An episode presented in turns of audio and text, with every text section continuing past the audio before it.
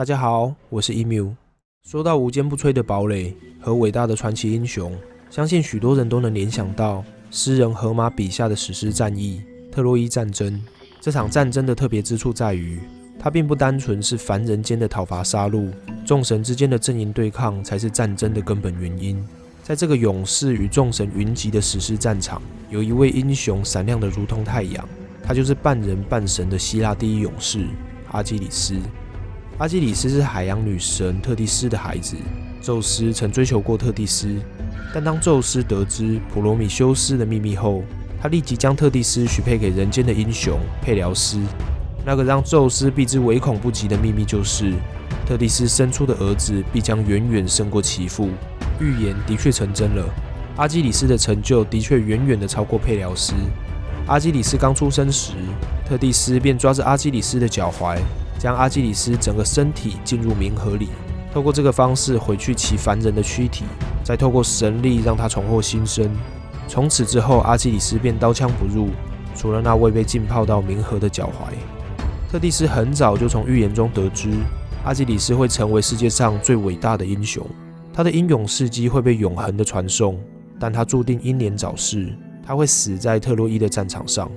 为了不让预言成真。特蒂斯在阿基里斯九岁时，将阿基里斯打扮成女孩，偷偷的送到国外，送到斯基罗斯岛的国王那里。这位糊涂的国王也就真的将阿基里斯当作女孩来抚养。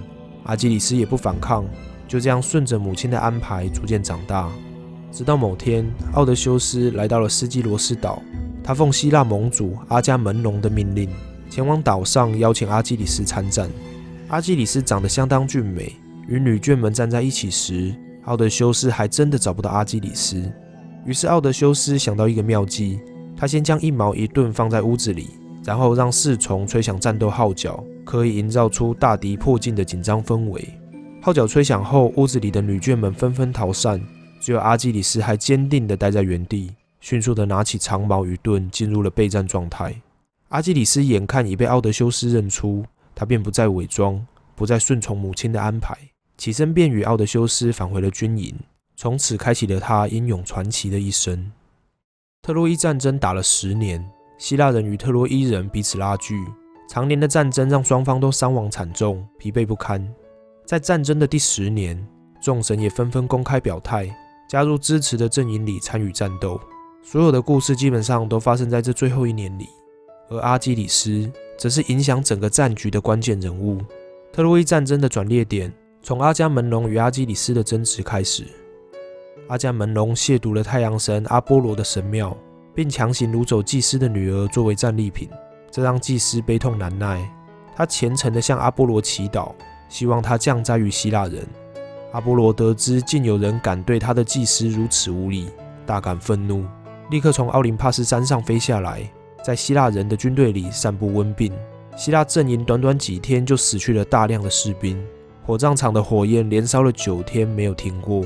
到了第十天，阿基里斯召集了希腊人，举行了一场会议。在会议里，预言家卡尔卡斯指出，是因为阿伽门农对阿波罗的亵渎，才引发了灾厄。这让阿伽门农相当的不满，他愤怒地吼着：“他绝对不交出战利品，除非其他人能给他另外的补偿。如果大家不给，他就要硬抢。”这段自私的对话让阿基里斯愤怒了。他们浴血奋战了这么多年。拿到的战利品也只有那么一点点，而贪心的阿伽门农却想要通通占有。阿基里斯不想再受此屈辱，当下决定永远的退出战斗。没想到阿伽门农并没有任何挽留的意思，他还大骂阿基里斯的骄傲自大。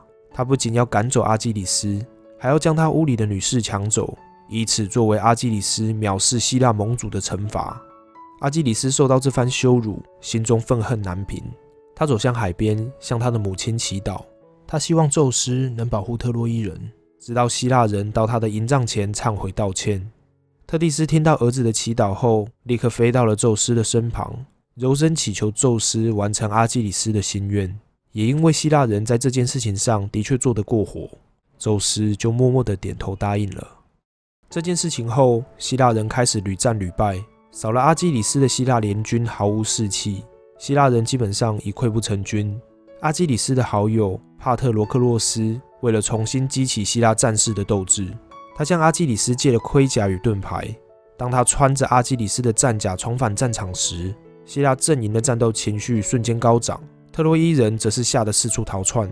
但帕特罗克洛斯没嚣张多久，便死于特洛伊的第一勇士赫克托的手上。阿基里斯得知消息后，心中满是后悔与愤怒。如果他不赌气，愿意上战场，帕特罗克洛斯也就不会死了。阿基里斯为好友办完葬礼后，便重新加入了希腊阵营的战斗。盛怒的阿基里斯在战场上所向披靡，所经之处尸横遍野，令希腊人闻风丧胆的特洛伊王子赫克托也完全不是他的对手。很快，阿基里斯便为好友报了仇。杀死赫克托后，还是难消阿基里斯的心头之恨。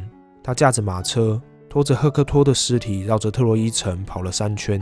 此举让特洛伊国王普里阿摩斯悲痛欲绝。这亵渎尸体的残忍举动也触怒了众神。也为阿基里斯的死亡埋下了伏笔。在接下来的战斗里，阿基里斯更是大杀四方，毫不留情。阿波罗作为特洛伊城的守护神，看着特洛伊城外遍布的尸体，让他心生不忍；且看到投降溃逃的特洛伊人，仍逃不过阿基里斯无情的残杀，更是让阿波罗恼怒不已。于是，阿波罗出现在阿基里斯的面前，警告阿基里斯，再不停止无谓的杀戮，将会要了他的命。没想到阿基里斯毫不畏惧，还出言挑衅。盛怒下的阿波罗立刻搭上箭，射向阿基里斯的脚踝。阿基里斯瞬间感受到一股极端的剧痛，被射中的脚踝涌出了大量的鲜血。受伤后的阿基里斯仍然十分勇猛，尽管双腿不能移动，两眼视线逐渐模糊，仍没有任何特洛伊战士敢靠近他。他在战场上咆哮着，直到完全失去了力气，最后倒在成堆的尸体中死去。仅一个阿基里斯退出战场，就能使战局出现巨大的变化。当阿基里斯重新投入战场，再次扭转战局的反差也很耐人寻味。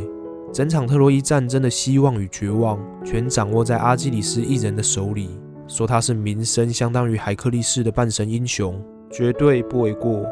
宏伟庄严的特洛伊城墙，希腊人打了十年都无法攻破，那是因为这座城墙本来就不是凡人的产物。它是在波塞顿的指导下被建筑而成，但当时的特洛伊国王却在城墙竣工后毁约，不愿付给波塞顿原先谈好的报酬，这让波塞顿对特洛伊城埋下了很深的敌意。后来，希拉与雅典娜也加入仇恨特洛伊的行列，宙斯眼睁睁地默许了这一切，弃置了特洛伊城，任凭诸神毁灭。特洛伊战争里充满着众神的把戏，战士们在各种矛盾下展开不公平的战斗。战争的后期，公平对错已不再重要，只要能消灭对方阵营，用什么手段都可以。阿基里斯的不凡之处不在于他的不坏之身，而是他始终保有那份人性的纯真。当特洛伊国王普里阿摩斯偷偷潜入阿基里斯的营帐，央求阿基里斯归还赫克托的尸体时，阿基里斯动了恻隐之心。他对普里阿摩斯的境遇很是怜悯，并对自己的所作所为感到悔恨，泪流不止。他款待了敌人的国王，并诚心的忏悔。由此可以看出，阿基里斯并非泯灭良知的冷血战士，他有着饱满的情感，有着善良的人性光辉。就算早已知道自己的宿命结局，仍勇敢地面对自己的内心，面对这个世界。最后用迪士尼卡通《大力士》里的名言做总结：真正的英雄不是只有蛮力，而是有一颗坚强的心。